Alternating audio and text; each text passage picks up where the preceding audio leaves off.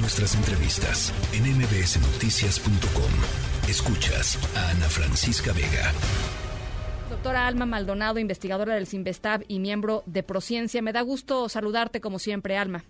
Hola, ¿qué tal Ana Francisca? Muchas gracias por el espacio para platicar. Pues, ¿qué pasó con los foros? ¿Qué pasó con si íbamos a discutir, si íbamos a debatir? Eh, ¿Qué pasó, Alma? Pues mira, Ana Francisca, es lo mismo que nosotros nos estamos preguntando, eh, porque en un principio creímos que las y los diputados eh, era estaban habían hecho un planteamiento serio de una metodología que se iba a seguir para la aprobación de esta ley, que en efecto se iban a hacer siete foros de parlamento abierto y que no solo se iban a hacer los foros, porque pues también eso es lo de menos, sino que se iban a tomar en cuenta en el en la propuesta de dictamen de ley que se iba a emitir por parte de la Cámara de Diputados. Desafortunadamente eh, las cosas eh, de pronto se aceleraron, ¿no? Ayer la pregunta que se hacían varios diputados. ¿Se nos cortó? Sí, se nos cortó la comunicación con, con Alma Maldonado. Em, hay que decir, eh, esta iniciativa es una iniciativa eh, promovida por el con el propio CONACIT, la, la llamada ley Bulla, ¿no? Por con respecto a la directora general del CONACIT, em, Elena Álvarez Bulla, y lo que pone en el centro de lo que pone en el centro de la investigación científica eh, eh, en el país es que la ciencia sirva a, México.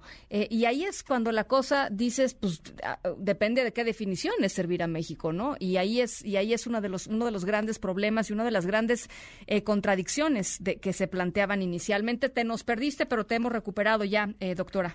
Sí, muchas gracias, una disculpa. Eh, sí, entonces lo que decía es que de pronto entró la prisa, ¿no? Por aprobar esta ley. la verdad es que aceleraron muchísimo el proceso y entonces de siete parlamentos que se tenían que hacer, solamente se hicieron dos y realmente no se incorporaron las cosas importantes que fueron planteadas eh, eh, por diversos sectores, no solo académicos, quiero decirlo, sino también eh, participaron estudiantes, tecnólogos, gente dedicada a la innovación y todos estos planteamientos quedaron en el aire. Los diputados y las diputadas no cumplieron con su promesa de hacer los siete parlamentos abiertos eh, pasan la ley atropelladamente, eh, también eh, violando muchos procesos que la propia Cámara tiene establecida, como que no podía sesionar una comisión en una eh, sesión extraordinaria si había pleno y durante todo el día hubo pleno,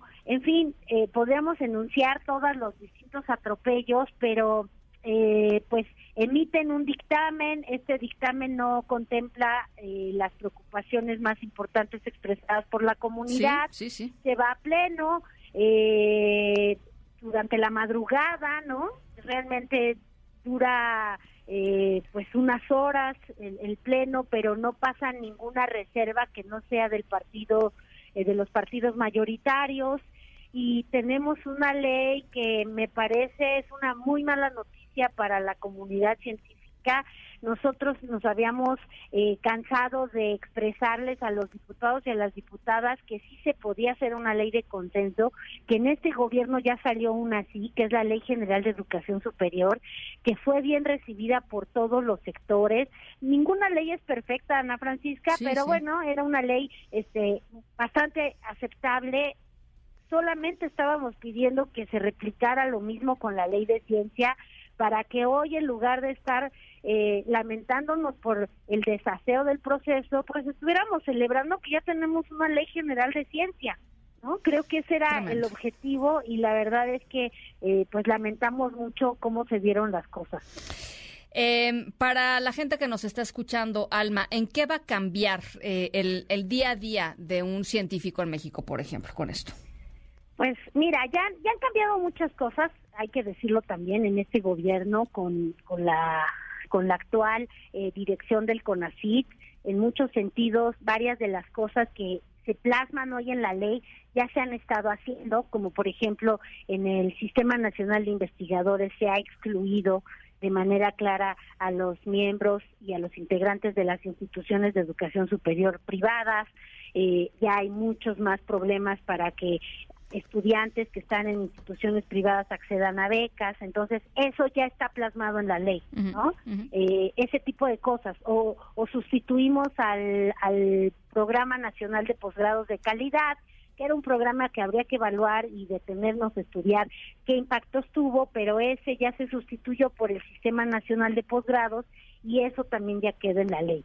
Entonces hay varias cosas que solamente ahora se plasman en la ley y sí va a haber cambios de otro tipo, como por ejemplo en cómo se toman las decisiones en el sector, en que se desplaza cada vez más el papel de las entidades federativas eh, del país. La verdad es que eh, ya había habido un descuido a, a estos órganos estatales y a los esfuerzos de cada entidad eh, por avanzar en, su, en sus propios sistemas de ciencia y tecnología, pero ahora con la ley pues quedan totalmente borrados. ¿No? del sistema.